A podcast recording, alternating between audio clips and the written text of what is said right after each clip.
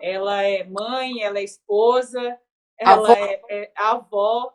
Então, assim, eu fiquei muito feliz com aquele abraço. Então, aquele abraço foi um recomeço para várias coisas para mim, Jane. Então, muito obrigada mesmo.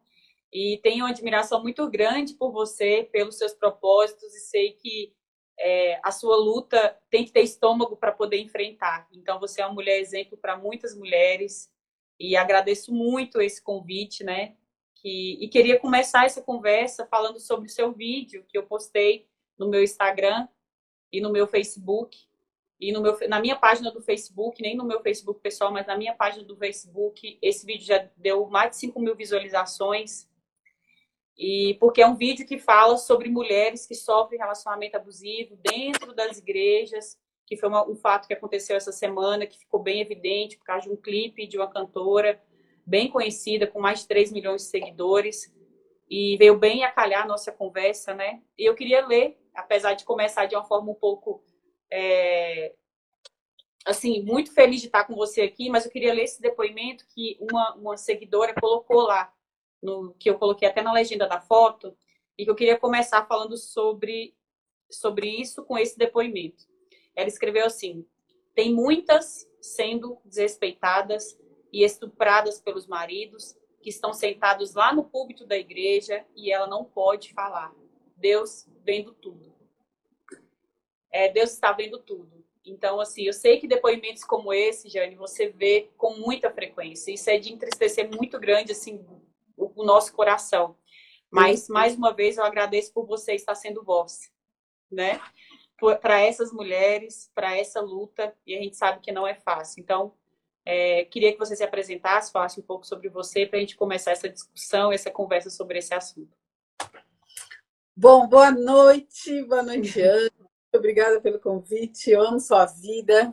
Deus uniu propósitos, né? Eu creio muito nisso. E cá estou eu e cá estamos nós para dar voz, né, a outras mulheres. Bom, eu sou Jane Louise, eu sou advogada, eu sou psicanalista e delegada na Comissão de Assistência a Vítimas de Violência Doméstica na OAB, aqui em Niterói, no Rio de Janeiro.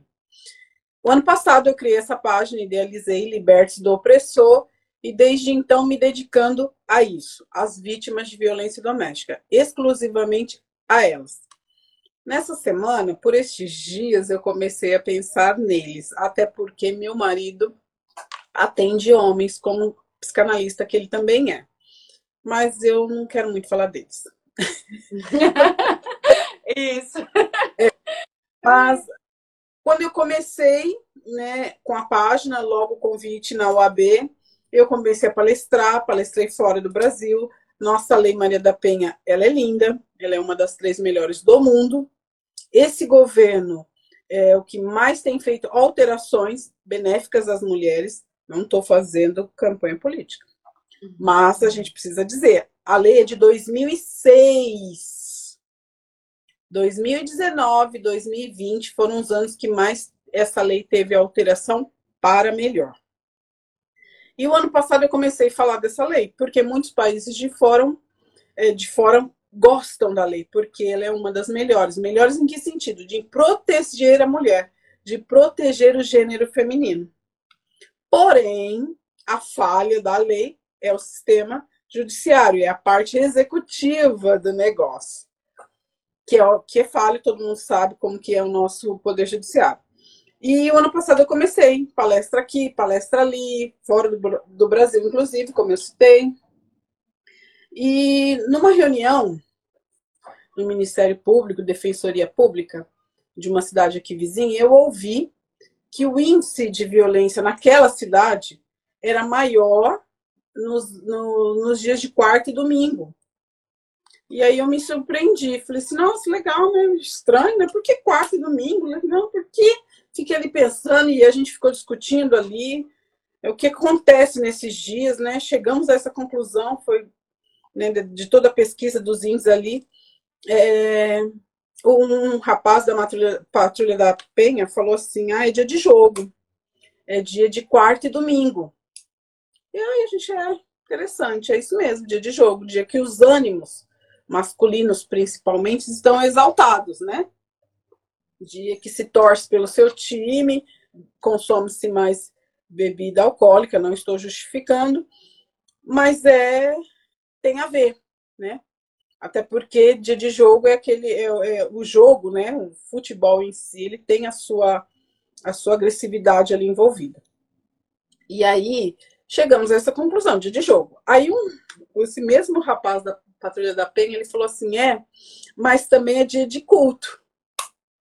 É dia que o irmãozinho tá cheio do poder e chega em casa ele soca a irmãzinha. Eu ouvi aquilo, né, como uma facada assim, eu falei, poxa, falei não, pensei, né? Não expressei ali a minha, a minha confusão mental. Eu fiquei confusa mesmo. Falei, Porque pra gente não casa, né? São duas coisas é. que não tem nada a ver. Eu falei, mas pensei, fiquei com aquela, com aquela, né, com aquela confusão mental, fui para casa, fiquei pensando. E orei, e chorei, e falei assim: são minhas irmãs. Eu preciso falar a elas. Como que isso pode acontecer dentro da igreja, gente? Uma, um, um, caso ali, outro ali, de um casamento, de um divórcio, de um, né, de um adultério. É normal. Mas violência doméstica não é possível. É muito forte, é muito sério. Aí fiquei questionando, me questionando, já sei tive a ideia. A mesma palestra que eu dou fora, nas empresas privadas, em outros lugares, eu vou levar para dentro da igreja. Nossa, perfeito. E aí eu comecei a mendigar oportunidades. Fulana, eu, você sabe que eu estou trabalhando assim, assim, assim. Deixa eu dar uma palestra, falar às mulheres aí assim. Não, ainda não quero falar sobre isso. Já estranhei. Tá bom, vou avisar né, não quer, não vou forçar, né, enfim. Bom, próxima, fulana, então, né, você tá, ah, tô te acompanhando, tô vendo, deixa eu falar isso, igreja. Ah, não, igreja não tem estatística sobre isso. Falei, oi? Aí questionei, falei, você vai esperar a estatística chegar? Você vai esperar alguém morrer ou, ou apanhar para me levar? Não, não, agora não. Outra, ah, não, o seu jeito, depois que você cortou o cabelo, então. Meu Deus. Não, não, não, não, não, não quero. E assim, né? Você sabe como você é, né? Ok. Não. Falei com o meu pastor, a minha igreja. Não, não, não, não. Isso é um assunto muito polêmico, muito forte. Não quero problema. Meu Deus. Quero problema. Falei, a minha igreja. Então eu já sei qual é a opinião, a atitude do meu pastor. Já fiquei meio assim. E aí teve outra mulher amiga, que eu fui nas líderes, né? Minhas amigas, minhas colegas, sei lá o que, que é agora.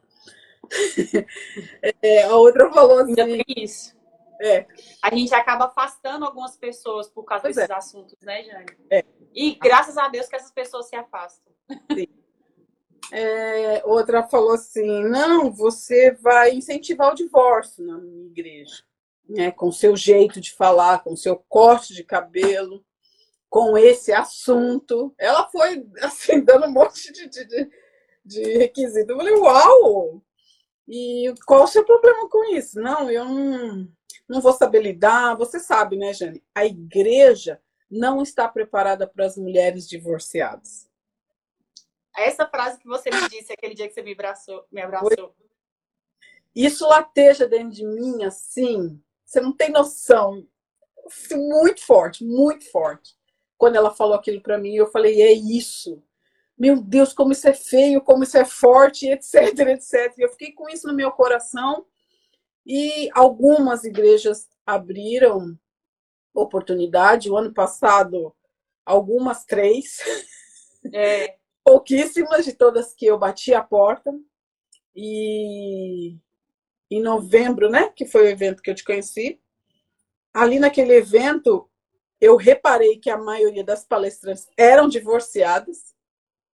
E ali eu entendi que estava nascendo uma nova geração de mulheres, que é você, que são várias mulheres é, salvas várias vítimas de violência doméstica, que no qual um divórcio salvou a vida delas. Qual seja o tipo de violência doméstica que ela passou. E ali eu entendi, né, no novembro para dezembro, uau, essa nova geração de mulheres que está nascendo são as divorciadas, são as sobreviventes dessas violências domésticas e elas esse sistema, né? Porque a gente tem que sobreviver também ao sistema, que é esse sistema de rejeição. Vou chegar aí. essa sobrevivência. Tô rindo com vontade de chorar. É, eu imagino. Eu imagino. Porque não é mal, não é fácil, não, não é mal, não. É. Eu senti isso, isso é tão. Eu, eu, às vezes eu fico confusa, sabe, Anne? Porque eu tenho quase 20 anos de casada. Eu sou muito bem casada. Ele é uma benção na minha vida. E às vezes eu falo, gente, isso queima tanto no meu coração. Eu nem divorciada sou, nunca fui. Não quero ser. Por que, que isso queima tanto no meu coração? Mas esse final de semana eu entendi por quê. Eu vou chegar aí. E e eu falei, uau, é isso. Essa nova geração de mulheres divorciadas, cara, eu tenho muito que aprender com elas. Porque eu não quero passar o que elas passaram e muito menos ser o que elas são. Eu tenho que aprender com elas. Eu sou uma mulher casada que precisa aprender. Só que eu, casada, faço o quê? Eu a julgo, eu a recrimino, eu, eu a vejo como uma rival. Sim. Falei, meu pai, sou eu essa. As solteiras não querem né, chegar a ser divorciadas também. Eu falei, uau, essa geração nova de mulheres são as divorciadas, elas precisam gritar, elas precisam falar, elas estão salvas, elas estão vivas. Pois bem, veio janeiro, isso ficou mais latente em mim, veio o evento né, de, de Goiânia. Ali no evento de Goiânia eu entendi muita coisa sobre a minha vida nessa, nesse, nesse contexto de, de nova geração de mulheres mas eu não tinha entendido. E esse final de semana, Anne, eu sonho esse clipe. Eu estou muito feliz por ele, pelo que ele desencadeou, não por ele em si. Porque Sim. Ele é, ele, onda, ele né, é totalmente desconecto. Ele é isso, ele é horroroso. Mas o momento que ele, que ele surgiu esse final de semana, ele sim, ele, ele, ele foi um divisor. Eu entendo dessa forma. Algo aconteceu através dele. E aí eu chego a um momento, como o Anderson mesmo falou, eu consegui visualizar novembro, janeiro e o clipe. É um momento histórico da igreja, aonde um fato relevante, ruim, mas relevante, trouxe à tona muita coisa da igreja. Então, surgiu uma voz. Se ouviu várias vozes. E de quem é essas vozes? Das mulheres divorciadas. Daquelas pessoas que apoiam essas mulheres divorciadas e essas mulheres sobreviventes. Exato. Eu, eu falei assim: uau, eu faço parte desse momento. Sim. E elas precisam de mim, não como necessidade, mas eu entendo, eu me questionei, Anne, eu chorei muito domingo para segunda, que eu entendi é, até a minha conversão. Eu lembrei de quando eu levantei a mão para Jesus, porque quando eu levantei a mão para Jesus, eu falei assim: Ó, oh, eu tô cheio de questionamento, mas eu te aceito. Todas as igrejas que eu passei, eu passei por várias igrejas, todas eu fiz questionamento e toda eu fui julgada, todas eu fui julgada por isso. Não saí mal com ninguém, são todos meus amigos.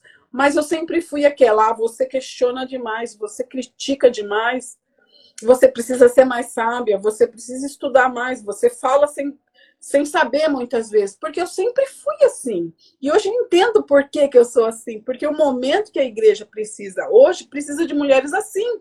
Mulheres cortadas não fazem história. Exato. São as revolucionárias. Ai, Dani, é, é, exato. E eu queria te dizer.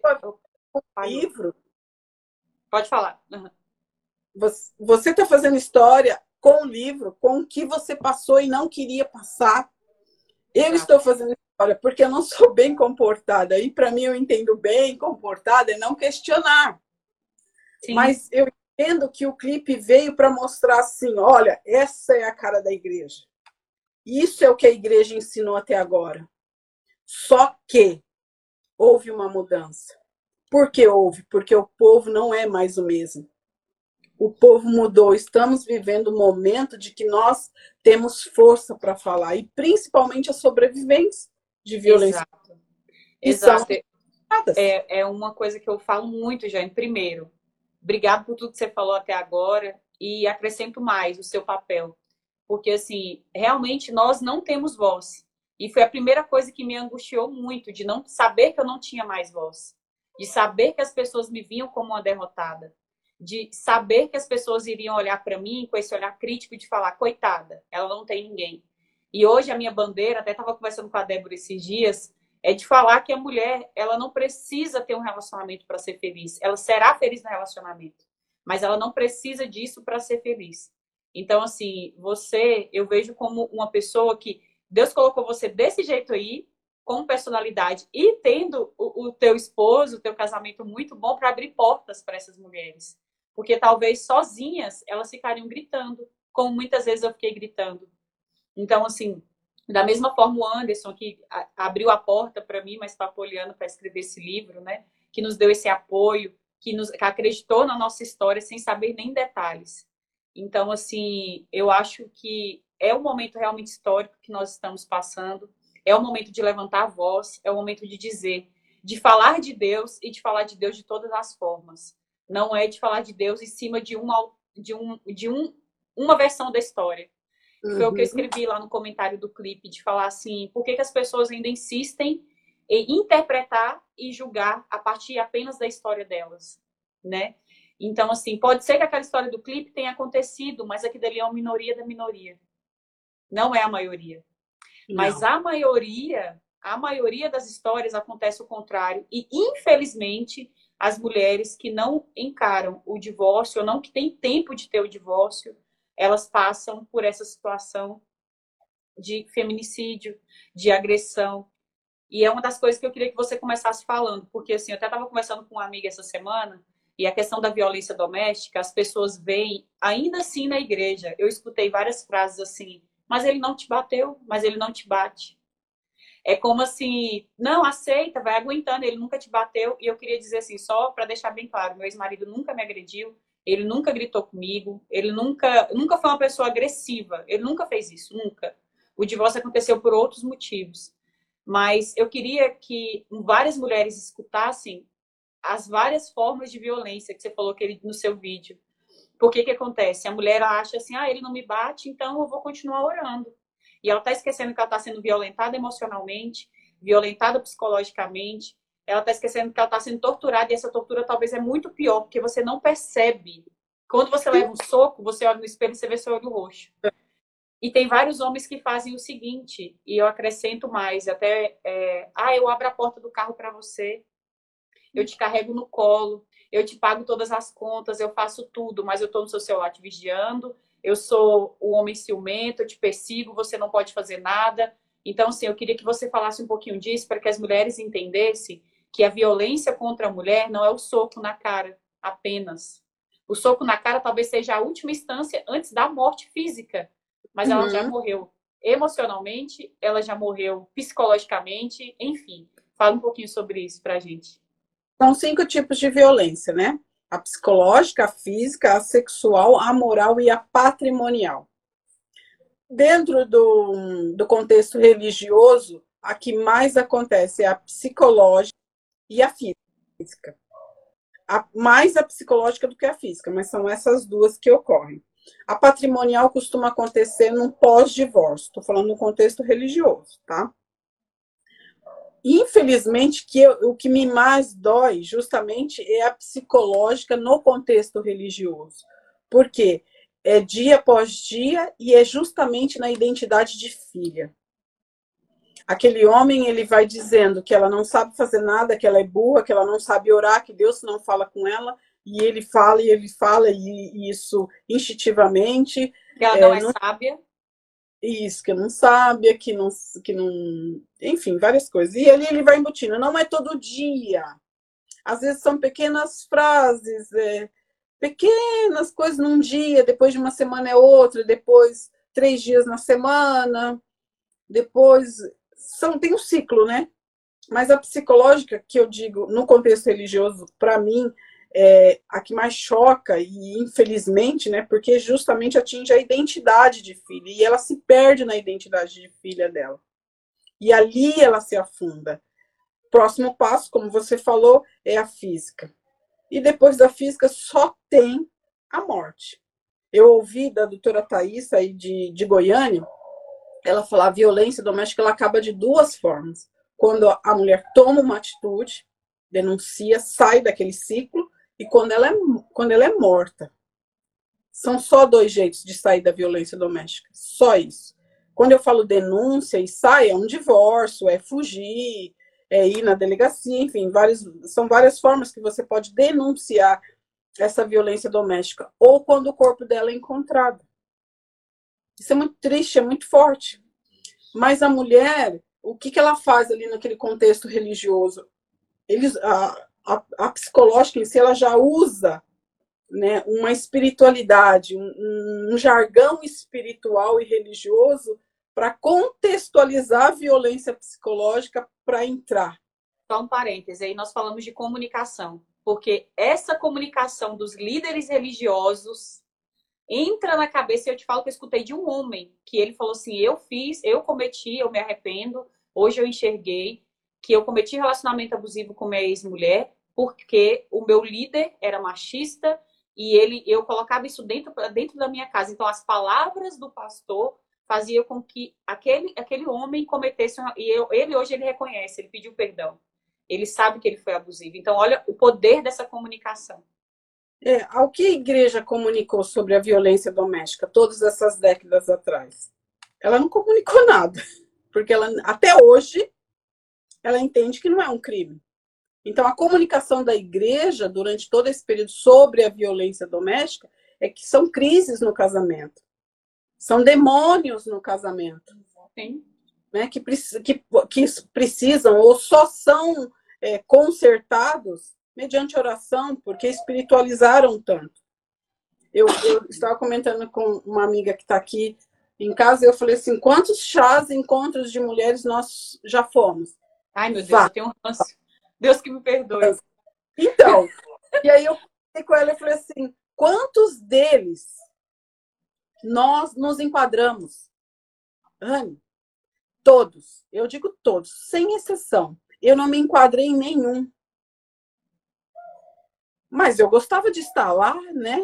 Sim. Camiseta, material, louvores lindos, mulheres lindas, aí você quer estar tá linda também, enfim, sororidade, a gente gosta de estar tá junto. Sim. Eu não gosto é o nosso social, né? É, mas eu nunca fui, e até esse, eu, esse, no domingo, quando eu cheguei toda essa reflexão, eu falei assim, é isso, eu nunca me encaixei, por isso que eu sou assim, por isso que eu tenho que falar isso, por isso que eu estou neste propósito. Porque é um propósito difícil? Porque eu sempre questionei, porque eu nunca me enquadrei. Porque o discurso era o quê?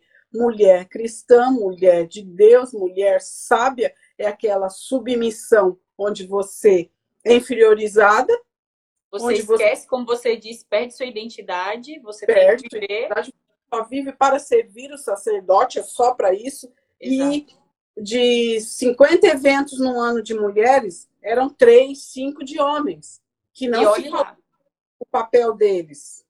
Então, o discurso da igreja foi enaltecer a submissão de forma errada da mulher e não falar nada com os homens.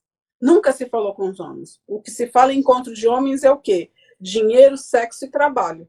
Só isso, nos encontros Exato. de homens. Quando tem. Sim. Quando tem, é só isso. Não falam do papel deles como homem, masculinidade bíblica, proteger, morrer por ela. Exato. Não, não fala. Mas para mulheres está falando da submissão, que está no mesmo versículo. É, submissão, sirva, sirva, porque o propósito é dele, porque a vida é dele, Deus te deu a ele para ser auxiliar dele. Sirva, sirva, sirva, e você não é nada, você não precisa de nada. E se der errado, é porque você não está não tá servindo direito. Exato, ah. isso que eu ia falar agora. Esse discurso, até que a Eva falou, que ela falou que emagreceu muito, aí ela está nos comentários, né? falando que ela emagreceu muito, jejuou e tudo mais, porque assim, eu lembro desse peso que eu coloquei em cima de mim, incentivado pelo externo, né, pela cobrança social, pela pela a, a igreja que eu frequentava, por falar assim, se não der certo é porque você não foi sábia. Tanto que hoje, quando eu escuto essa frase assim, ah, tá, a responsabilidade sua é fazer isso e isso assado. A primeira coisa que eu penso, a responsabilidade do casal é dos dois. Sim. Então, assim, como que um casamento não pode ser feito pelos dois? É o primeiro discurso, a primeira comunicação que meu sonho é que a igreja é, pare de, de fazer, de colocar toda a responsabilidade em cima das costas da mulher. E, e colocar que a responsabilidade é dos dois, que o casamento é dos dois, o andamento é dos dois. Quando um estiver mal, o outro vai estar bem. Quando o outro estiver mal, é, bem, o outro, enfim, é um equilíbrio, né? Não Mas, é, uma responsa você... é uma responsabilidade dos dois. Já foi encontro de casais? Não, não fui em encontro de casais. Encontro de casais. O que se fala antes do encontro de casais? Eu vou em muitos, eu adoro mais pelo hotel do que pelas pregações. Eu adoro. eu amo uma cama de hotel. Adoro encontro de casais hotel. Mas o que, que se fala nas ministrações de casais? Sexo e vida financeira. Só se resume isso. Encontro de casal é para isso, para falar sobre sexo e para falar da finanças, criação de filhos. Só. Não, não, eu generalizei sobre encontro de mulheres. De casais eu não posso generalizar, mas uns 80% é só isso. E eu vou em muitos ainda, não vou só da minha igreja, não. Eu eu vejo lá aparecer no Facebook do Instagram, tô indo. Esse deu pra nada. Em qualquer lugar do Brasil, que deixa eu bem vou, claro. Um avião e um hotel, vou mesmo. É, mas só se fala isso. No encontro de casais não se fala do oi, queridinho, seu papel nesse casamento. Ei, queridinho, seu papel nesse casamento. Não tá desconecto? Vamos conectar aí, cada um sua função. E Exato. tem, não é tão delimitado os papéis. Eu também não gosto de dizer assim, ah, esse papel é seu, esse papel Sim, é seu. Claro. Eu também não gosto de fazer isso, até porque aqui em casa o negócio é bem diferente. o negócio é, é e outra coisa, Jane, que você tocou no assunto que eu acho assim, eu em qualquer situação, eu odeio essa história de fórmula pronta. É, uma, uma, frase que o Anderson fala que eu acho muito legal é que a vida não é ciência exata. Não, então, o que mais me irrita desses encontros, eu vou te falar bem a verdade, é você colocar todas as pessoas em uma forma e falar assim, ó, você, o padrão é esse, você vai fazer isso, depois você né? Então isso, isso, gente, eu acho que é o que mais me incomoda hoje, é, é, simplesmente não permitir, porque isso me incomoda em todas as áreas da minha vida. Se eu chegar no trabalho e não puder ser criativa, eu não vou ser feliz naquele trabalho. Se eu não puder ter a minha identidade, eu não vou ser feliz naquele trabalho. Então, eu isso me incomoda muito ver que as pessoas, e eu já estava lendo um livro da área de comunicação, e eu percebo que muitas pessoas têm essa necessidade de ter a forma de se enquadrar nessa forma e pronto. A nossa forma é a Bíblia, como cristã. Né? Mas assim, e na Bíblia, hora nenhuma inibe a nossa criatividade de ser quem a gente é. Então, casal, como um casal, hora nenhuma, ele pode ter os, as suas vírgulas, né? As suas diferenças. E não quer dizer que um lava louça e o outro faz isso e tal, eles deixaram de ser casal, eles deixaram de ser bíblico. Isso é uma coisa que decide entre o casal. Não é uma coisa que a igreja tem que falar, olha, fulaninha, você tem que chegar em casa, eu tenho uma amiga que estava tá, passando muito por isso. Não pela cobrança do esposo, mas por ela mesma. Porque ela falava assim, Anne, eu quero chegar, eu quero que meu marido chegue em casa, a casa tem que estar extremamente limpa, tudo organizado, eu não estou conseguindo, eu não estou, meu Deus, eu vou enlouquecer. E ela não dormia. Ela acordava de madrugada para ficar limpando casa, para ficar fazendo as coisas. Ele nunca cobrou isso dela, mas é uma cobrança tão grande que ela aprendeu dessa forma, que ela precisava ser desse jeito, que o casamento só ia ser bom se ela fosse a melhor dona de casa, estivesse impecável com unha, cabelo e tudo mais. Gente do céu, né? Que forma é essa que está escrita na Bíblia? Isso não tá. Eu sempre ouvi isso nos encontros, né? Ah, receba seu marido assim, receba seu marido assado. Eu, primeiro, essa mulher que recebe nem trabalha, né? Ou trabalha e sai mais cedo. Porque aqui, 20 anos de casado, sou eu que sempre cheguei depois. Então. Exato, olha. Como que, como que as pessoas querem colocar uma forma nisso, né? Eu vou ter que. Eu, aí você se questiona, eu vou ter que parar de trabalhar para me poder esperar, porque eu só escuto que eu tenho que esperar desse jeito, desse essa, mas eu nunca esperei ser ele que me espera. É ele que cozinha, como é que eu vou ter que aprender a cozinhar? Então, é esse é o jeito correto? Por isso que eu sempre questionei. Mas, ó, é, sobre o discurso machista e, e religioso, errado, deturpado, feio que a igreja fez até agora, começou a mudar. Eu tenho certeza que esse clipe fez isso, por isso que eu tô feliz com ele. Ele veio e dividiu. Ó, oh, isso aqui é o que a igreja pensava até agora, mas não é bem assim. Tanto de dislike lá foi para isso, para ó, acender e falar, ó, mudem o discurso, porque isso daí não cola mais. Sim. Eu questionei assim, eu falei assim, a igreja não vê a violência doméstica como um crime, é apenas um pecado, é apenas uma crise. Infelizmente, esse clipe diz isso, mas o povo não está entendendo assim. Mas vamos dar um exemplo. Violência doméstica para a igreja não é crime. Ok. Estupro é crime? Para a igreja? É. é. Pedofilia é crime para a igreja? É. Por que, que o vídeo, o clipe, não foi sobre um estupro? Uma mulher sendo estuprada, depois encontra o estuprador que orou por ele e ele se restaurou, porque Deus é capaz disso, eu creio que Deus faz isso Sim. com o estuprador, eu creio. O estuprador ouviu a voz de Deus, foi é, restaurado, liberto e pediu até perdão para ela. Encontrou com ela na rua. Um crime. E por que, que o clipe não foi sobre este crime? Ou um de pedofilia? Sim. Mas foi de outro crime. Mas para eles não é crime. Para um crime que é que um crime que é aceito, né? Pois é. E que não é crime, na verdade, né? Enfim. Pois. E aqui a gente não está fazendo julgamento de valor da cantora ou de ninguém, não. mas também não poderia deixar de falar sobre o assunto, até porque é, foi estarrecedor, né? Na hora que eu vi, eu fiquei assim, paralisada, eu fiquei paralisada, eu fiquei mal, eu fiquei agoniada. E eles fizeram a nova versão, isso foi importantíssimo, porque mostrou que realmente eles não iam continuar com o discurso. E eu acho que deixou mais um marco ainda, né? Nessa, nessa, nessa discussão toda, porque viram o quanto estavam errados.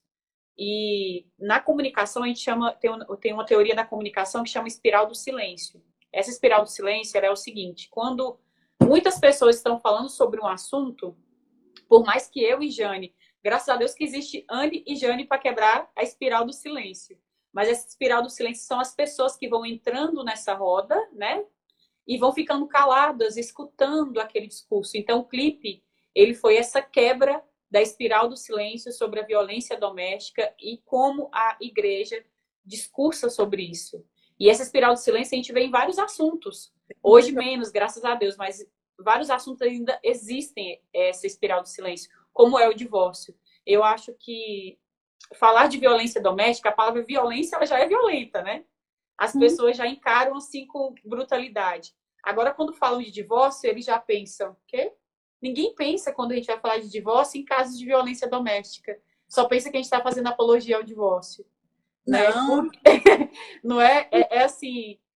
A, a, o divórcio ainda está nesse ciclo da espiral do silêncio, que as pessoas preferem não falar, porque Caso de divórcio, de violência, de abuso, relacionamento abusivo ainda é exceção, mas não é.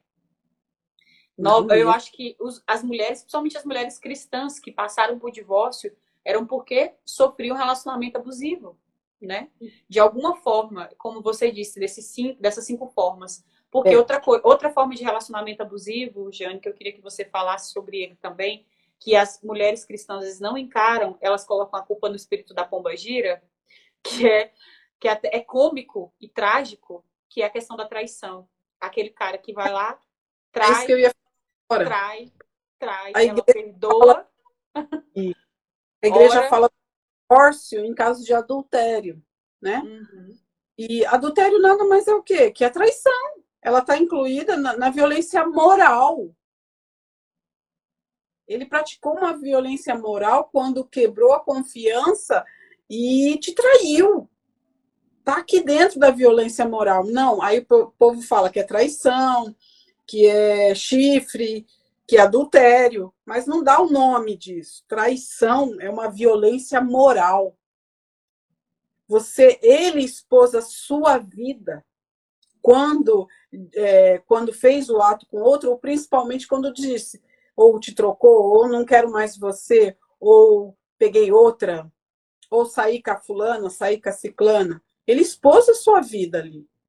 Sua vida íntima, o seu casamento. Isso é uma violência moral, mas ninguém dá o nome de violência moral, porque, né, violência é muito forte. Então, usar foi traída. Não, ela Sim. foi violentada na sua moral. no seu casamento, dentro do seu casamento. É, eu falei do discurso da igreja machista. E eu gosto de falar isso, Anne, que eu vou falar agora, sobre a nossa responsabilidade com esse discurso. Né? Porque nós falamos a igreja, a igreja, mas quem é maioria dentro da igreja? Somos nós. Somos nós. Então, nós temos essa responsabilidade. Nós precisamos pensar, ei, não posso só culpar o sistema e a igreja se eu não me incluir e ver qual que é o meu papel aí. E eu vou um pouquinho mais além. No evento que nós nos conhecemos em novembro, eu ouvi de uma mulher no altar, naquele evento, que ela ensina o filho dela de 14 anos a olhar para a unha das meninas. Que se a unha for comprida é porque a menina não gosta de lavar louça. Meu Deus. Num evento onde eu falei para você que a maioria era divorciada, que para mim já foi um marco, que eu já dei um yes ali, um evento divisor de águas em muitas vidas, nas nossas vidas, encontros de propósitos, mas um evento de mulheres onde uma mulher fez um discurso machista. Então, nós temos nossas responsabilidades. Nós precisamos ver até onde eu errei, até onde eu posso consertar, até onde eu tenho que fazer algo. Não é só, só culpar. A igreja fez tudo isso porque nós permitimos. Estamos aqui. Exato. Igreja, isso é muito importante você falar. Para mudar isso, para despertar outras acolher e não julgar aquela mulher divorciada que você mesmo, atrás, alguns meses atrás, incentivou. Olha, eu te instruí, você está aqui, eu estou junto com você. Aí ela vai, denuncia, faz o processo de divórcio, aí você exclui aquela mulher, e aí você não sabe lidar, e aí você acolheu quando ela precisava, e aí deu o resultado do, do, do problema dela, que a maioria das vezes é um divórcio. E glória a Deus por isso, porque ela está viva. E aí você vai julgá-la. E aí você exclui, porque você não tem o que conversar com ela. Você a vê como a rival. Você não convida mais para nada. Você sabe disso melhor. Você adiciona no Facebook, nas mídias sociais para ficar vigiando. Eu passei por isso. De mulheres que não, que não me cumprimentavam na igreja, não olhavam na minha cara, mas me adicionava para ficar me vigiando, para ver o que, que eu estava fazendo, para ver o meu comportamento. então, então, assim, é, é um grupo, eu falo isso muito com as meninas, né? Que a gente tem um grupo no WhatsApp, a gente falava muito assim de grupo de apoio que essa mulher que está passando por esse momento precisa, sabe? De olhar. Porque assim, eu tenho uma amiga que ela, ela é mãe e ela fala muito assim, Anne, deve ser muito difícil ser mãe solo toda mãe solo precisa de um grupo de apoio. Eu falo, a mulher divorciada, ela, mulher que está sozinha, ela precisa de um grupo de apoio. Porque, assim como eu escrevo no livro, as mulheres que passam por esse momento de quebra, principalmente vítimas de violência doméstica, elas sofre, sofreram muito. Então, elas estão muito mal por dentro. Como uhum. que uma mulher mal por dentro vai cuidar né, dos seus filhos bem, vai cuidar dela mesmo bem, se ela não tiver alguém que apoie, que abrace, que diga calma, vai ficar tudo bem, é uma fase, vai passar, se apega a Deus, enfim. É um grupo de apoio que realmente, Jane, eu percebi muito isso. Inclusive de próprias pessoas próximas, mesmo não sendo da igreja. E só ressaltando uma coisa que você falou que eu acho muito importante, porque tem gente que acha que a gente está metendo pau na igreja, que a igreja é tudo ruim. Não é. A gente está falando de nós. É, exato. A gente está falando de nós como os membros, que a igreja ela, ela, é, ela é a noiva, né? A igreja ela é, ela é Deus aqui na Terra. Então, eu fui assim, muito questionada na OAB, né? Algumas pessoas falaram, olha lá, ó, sua irmã. Olha lá a sua igreja. Porque para eles não tem diferença de denominação. É tudo, é tudo crente, é tudo crente. É tudo uhum. evangélico. E aí, eu nem tinha visto o vídeo ainda, eu estava numa outra live de manhã, no sábado de manhã, e chegando mensagem no meu telefone, eu até falei com a menina que eu tava fazendo a live, falei, ó, oh, não sei o que aconteceu com o Cassiane, algum clipe aí que o povo fica me mandando mensagem e eu nem sei o que tá acontecendo. Depois eu fui ver e era assim, você já viu que sua irmã tá cantando? Você já viu o que sua irmã fez? E aí, você não vai falar nada, não? Olha lá, seu pastor. Olha lá o que sua igreja pensa.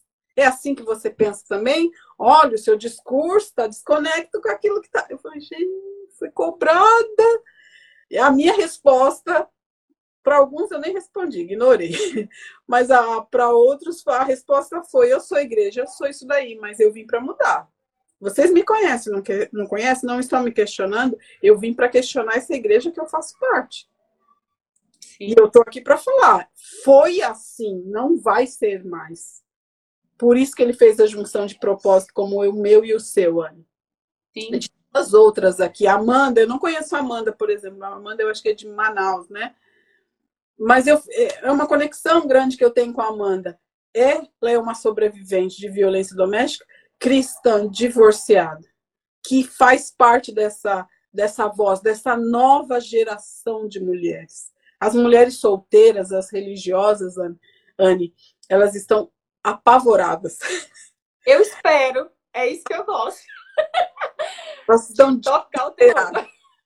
Elas estão desesperadas. E é que mesmo que é para mudar, mudar o discurso machista que elas fizeram. E que elas... eu aceitei muitas, muitos também. Mas elas vão mudar, já começaram a mudar. E, e principalmente, Jane, eu, eu vejo que eu vejo tanto de homem quanto de mulher o discurso assim de que você incomoda, sabe?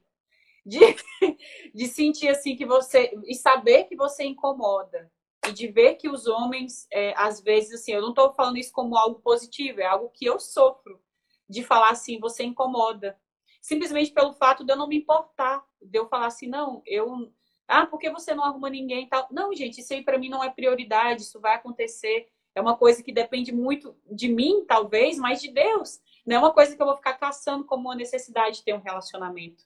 E esse esse discurso eu já falei aqui no meu Instagram várias vezes, já falei em outros vídeos, esse discurso de querer forçar que as mulheres tenham um relacionamento que faz com que elas permaneçam em relacionamento abusivo. Então as pessoas que incentivam esse discurso estão incentivando o feminicídio. Porque as mulheres ficam assim, eu tenho que lutar pelo casamento, porque mulher feliz é mulher em relacionamento, é mulher casada, é mulher com filhos. A mulher solteira, ela não pode ser feliz, a mulher divorciada não pode ser feliz, a mulher que mora só. Quando eu falo que viajo sozinha, meu Deus do céu, viajar sozinha, uhum. entendeu? Então, assim, são discursos que as pessoas continuam falando e elas não percebem que involuntariamente elas estão alimentando o relacionamento abusivo de outras irmãs, de outras mulheres, e, consequentemente, o feminicídio, porque elas vão aguentar até é não. Da igreja, né? Mulher feliz é mulher casada, mulher feliz é aquela que serve e tem um sacerdócio. E se cobra disso das meninas de 14, 15 anos, que já Exato. tá pelo varão, pela bênção de Deus, que, que sei lá o que, que é, da onde vem. Eu é. não orei quem era crente quando conheci meu marido. Então, ela, minha... não, ela chegou. Alguém namorada, ele chegou mas e, e aí fica na, na, mocidade, né, nos jovens. Exato. sexualizando relacionamentos e investindo naquilo. Precisa casar, precisa casar, precisa fazer. Não se conhece, não se ama, não se estuda, não, não conhece suas emoções, não, não conhece a história do outro, não se, não se ama. Né? Quando não se conhece, é óbvio que não vai se amar como o Anderson fala, né? Você não é uma boa singular, nem para você.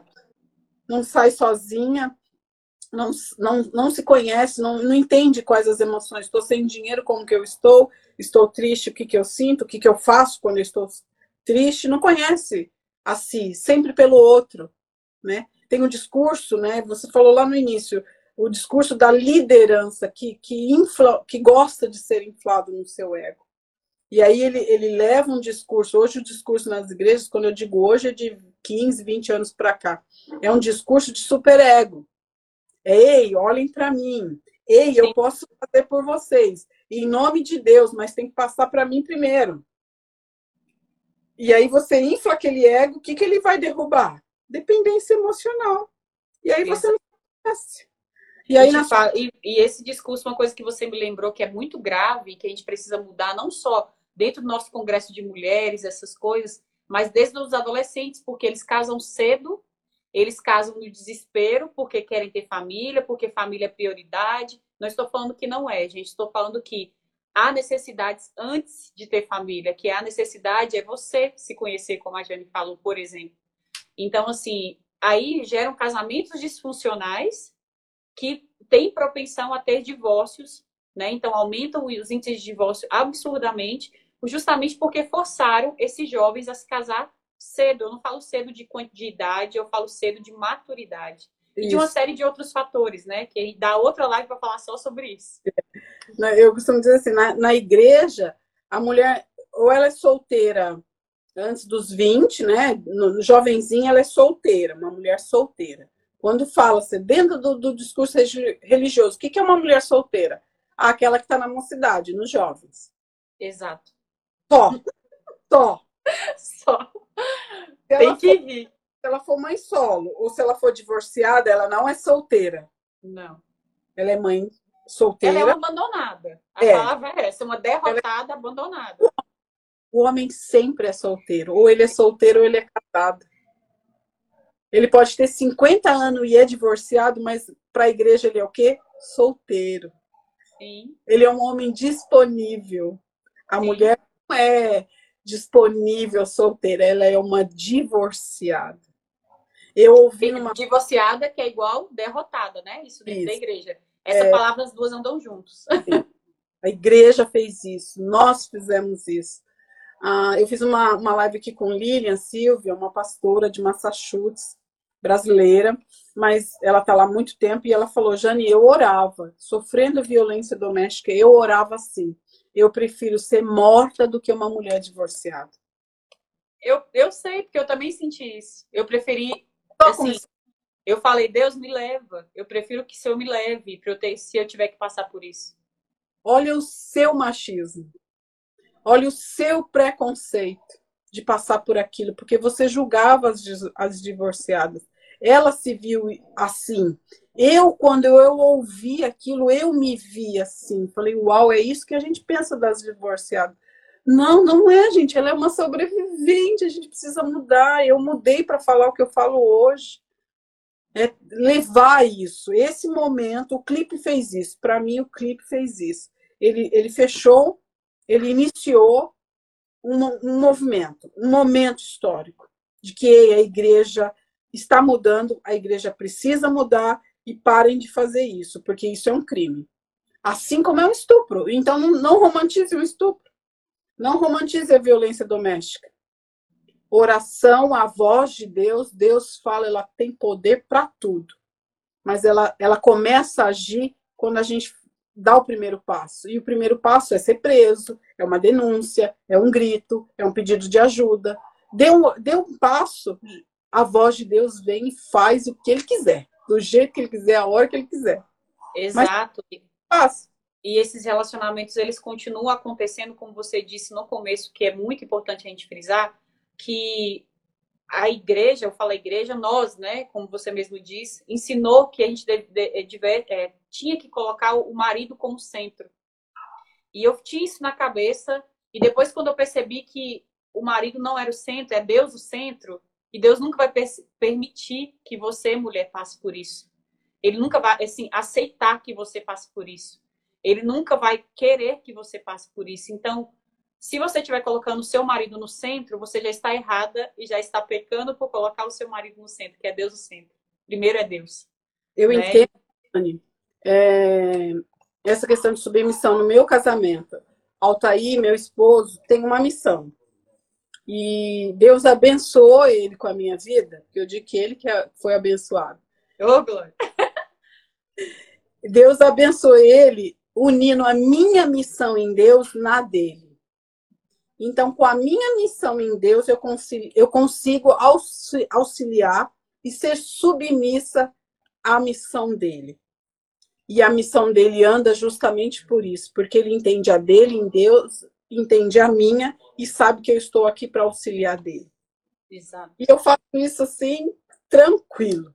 E quando ele estaciona um pouquinho, ele fala: Epa, eu preciso avançar, porque a sua missão depende da minha. E a minha depende da sua, eu não posso ficar parado. Não dá para ficar parado. E aí algumas falam assim, ah, mas eu não sei qual a missão do meu marido, ou ele mesmo fala, eu não sei qual a minha, e eu digo, você não deve submissão a isso, isso é polêmico também. É, já que a gente gosta. Você deve honra a esse homem, respeito a esse homem, mas se ele não tem missão, não tem que ser submissa. Vai ser submissa ao quê? Se o cara não tem missão? Mas você pode amá-lo, pode respeitá-lo, pode honrá-lo. quando vem esse questionamento, eu trago dessa forma, porque eu também não, eu entendo que todos temos uma missão. Então, esse negócio que, ah, eu não sei qual é a minha missão, ele não tem missão, eu nem acredito nisso. Mas quando vem dessa forma, eu digo dessa forma. Se você ele não tem, se ele não quer ou se ele não cumpre, você ama, ama, então dê amor, honra e respeito. Submissão se deixa de canto até o, o cabra ter a missão dele. Aqui em casa funciona desse jeito. Ele tem a dele em Deus e eu tenho a minha em Deus, porque Deus me criou para alguma Exato. coisa. Desde o da minha e mãe. quando eu falo isso com as pessoas, Jane, eu falo assim: você só está reafirmando algo que Deus já falou para mim, que é assim: o dia que eu encontrar a pessoa que vai unir as minhas missões, o meu propósito, essa pessoa vai estar comigo. Se não, é porque Deus quer que eu siga a minha missão que Ele me deu. E foi ele que me deu. Então, se eu não aceito essa missão diferente, então eu não aceito esse olha... propósito diferente dessa pessoa. Então, eu não vou caçar essa pessoa, porque na hora que a minha missão unir, eu encontrar essa pessoa que vai unir as, as missões, né? Isso vai ser, vai ser o casamento perfeito, que a gente sabe que não existe, mas é o casamento que Deus, que Deus quis, né? É, agora eu trago para ti, né? Devolvo para você. Imagine, hoje você entende a tua missão, hoje você tá, está nela e está declarando ela. E você não queria divorciar, claro, mas Deus tinha uma missão para você, tinha um propósito. E ele falou: Eu vou permitir isso na vida da minha filha porque eu tenho algo para ela. Exato. É difícil, eu imagino. Foi difícil, foi muito difícil. Mas hoje eu aceito essa missão de falar assim: Deus, muito obrigada porque ele sabe o quanto, por isso que a minha frase é forte e corajosa. Ele sabe a força e a coragem que ele me daria para fazer isso, mesmo aos trancos e barrancos, né? Mesmo em dias muito difíceis, muito tristes, foi uma missão que eu abracei. E, e, é, a, e, e é difícil, quando é a missão de Deus, é assim mesmo. Ele fala assim: minha filha, seu desafio é esse. Você quer ou você não quer? Eu falei, Deus, estou aqui, faça a tua vontade. Então, é essa missão que eu tô, que eu Oi, Othaí. essa missão que eu estou cumprindo, essa missão que eu tô. que estamos cumprindo, né? E não é fácil, a gente escuta muita paulada, escuta e sente, mas, mas Deus tem cumprido o seu propósito, né? Eu não quero. Acho que... eu não quero passar o que você passou, o que você passa, mas eu quero te acolher e não te julgar por isso. Né? Eu quero estar junto. Eu entendi que tudo que Deus formou na minha vida até agora foi para me juntar a essa, a essa nova geração. Porque essa nova geração são de mulheres que estão fazendo história, que precisam fazer histórias. Por quê? Para quê? Para outras filhas de Deus, nossas irmãs não serem mortas. Né? E voltando ao assunto sobre a singularidade, né? Amanhã eu viajo com essa benção aqui, ó. Tá ali, ó. Olá! Uma mulher também que passou por um divórcio há pouco tempo, quase 20 anos de casada, e nós vamos sair juntas. Nós somos amigas. Eu sou uma mulher casada, ela é uma, uma mulher divorciada. E nós temos muitos assuntos. Não é só sobre marido e filhos, não, é sobre ela, é sobre mim, é sobre nós. E vai Exato. ser só. Na... Fantástico, Jane. Isso dá outra live, sabia? Sobre as é. amizades, que a gente infelizmente deixa para trás por causa disso. A mulher casada não entende essa amizade. Ela acha que não combina essa amizade, né? Você e ela pode dizer para mim de uma, de uma melhor forma o que vocês passam, festas, aniversários, enfim, os convites, né? Eu não sei, mas vocês sabem muito mais do que isso, infelizmente.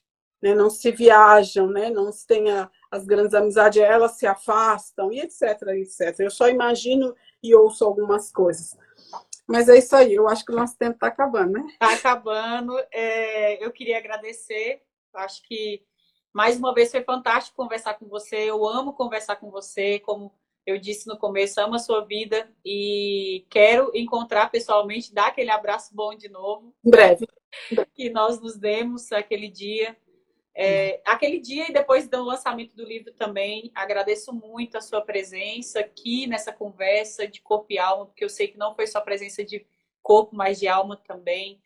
E muito obrigada por ajudar e ser nossa voz, tá? E contamos com você e você conte conosco também para tudo. Eu acho assim, eu peço muito a Deus às vezes para ele poder me levar a lugares que ele quer que me leve, mas que eu possa levar pessoas e que essas pessoas ela sabe, é você, a Polly, a Débora, são meus amigos, meus parceiros. E é isso. Muito obrigado. Um beijo grande. Disponível no IGVT daqui a pouquinho e no YouTube também, tá bom, Mulheres bem comportadas não fazem história. É verdade. Só os revolucionários. Beijão. Beijo, meninas. Muito obrigada. Tchau, muito obrigada.